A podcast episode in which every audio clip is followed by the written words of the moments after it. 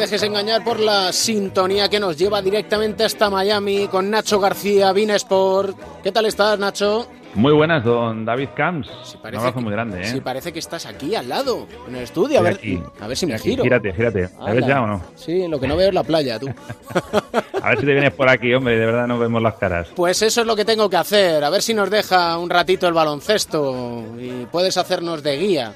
¿Me puedes explicar algo que es más propio de CSI Miami que prácticamente del deporte universitario? Porque si venimos de hablar de la minicopa y del deporte de formación con José Manuel Beirán. Hablamos del deporte de formación en Estados Unidos que tiene un embrollo. Bueno, es una parte del baloncesto de formación que ya casi casi es profesional y ahí es donde está el pollo montado, precisamente por eso, porque es el tema de la semana aquí en el básquet norteamericano, como tú dices, la investigación que está haciendo desde hace ya más de dos años ¿eh? el FBI sobre irregularidades en la NCAA, en la liga universitaria.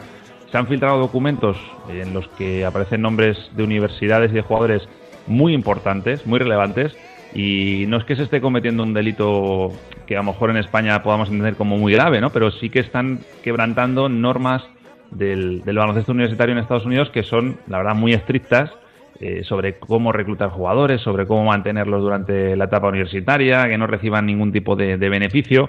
Eh, te digo, Duke, North Carolina, Kentucky, Michigan State están metidos en todo esto. Son nombres de universidades que todo el mundo reconoce porque son habituales candidatos a estar en la Final Four todos los años. Y si te digo nombres como Miles Reed, como Wendell Carter, como Colin Sexton, son jugadores que a lo mejor la gente ahora no conoce, pero que dentro de poco van a tener en la NBA y que en unas semanas los van a ver compitiendo también en, en, la, en el Mars Madness, ¿no? Así que, bueno, pues eh, está trascendiendo mucho lo que se denuncia David sobre todo son tratos de favor a jugadores. Eh, primas por reclutarles, eh, cantidades incluso de hasta cinco cifras han llegado a, filtrar, beneficios.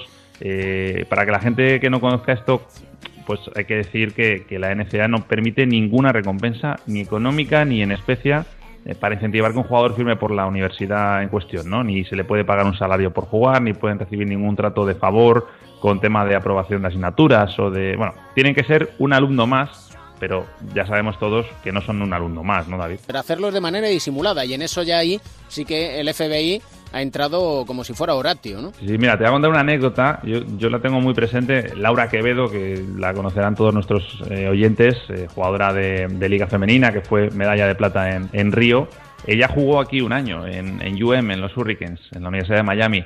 Bueno, pues fíjate que me, acuerdo que me contó que ni siquiera podía recibir dos entradas de la universidad que tenía convenio con, Miami Heat. No podía recibir ni siquiera esas dos entradas para, para, ir a ver un partido a la American Airlines Arena porque esas dos entradas ya se considerarían eh, un pago, ¿no? Aunque hubiera sido un, servicio. o sea, fíjate hasta qué punto llega eh, el tema, ¿no? Eh, sí se le puede, obviamente, compensar, pues pagándole, por supuesto, los estudios que son carísimos aquí, acogiéndola en la residencia de la universidad, pagando una dieta de alimentación para consumir dentro del campus, todo eso sí, pero, amigo, todo lo demás no. Y fíjate eh, si no habrán pasado cosas para que esté el FBI metido. No es por quitar seriedad al asunto, pero también hay cuestiones anecdóticas allí en Miami. Sí, mete, te voy a contar una muy buena, aunque la gente que nos escucha y que sean muy fanáticos de baloncesto seguramente ya, ya la sabrán, ¿no? ¿Sabéis, sabéis que jugó el martes, perdón, el martes, el sábado jugó aquí eh, Memphis Grizzlies, el viernes Memphis jugaba en casa, entonces volaron por la noche, llegaron aquí a Miami de madrugada,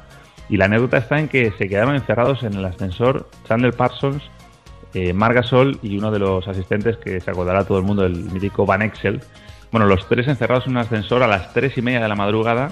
Eh, esto se habría quedado en el olvido de no ser por eh, la gran ayuda de Chandler Parsons que a través de su Instagram, del Stories, iba eh, grabando pequeños vídeos cada cinco o seis minutos contando qué les pasaba. ¿no? El primero era pues que estaban encerrados en el ascensor, el segundo era que no tenían noticia de nadie. Eh, bueno, se les veía bastante tranquilos, ¿eh? Parsons, ya te digo, de, cachondeo. Mark estaba, yo creo que viendo una serie porque estaba con, una laptop y, estaba con los auriculares.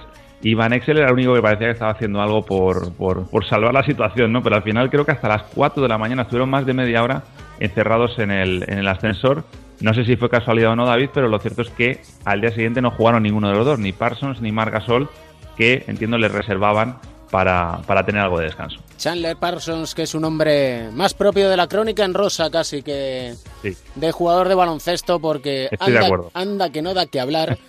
tanto como para que su entrenador diga que si él fuera Charles Parsons haría lo mismo.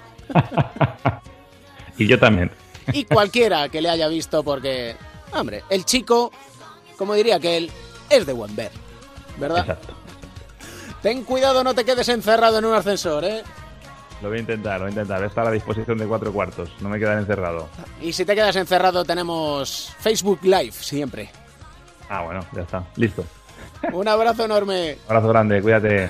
Please, somebody send help. Coach, it's me. I promise you we're not going out tonight, man. Let us all feel it. we, were, we were on our way out. We got fucking imagine that. I promise you.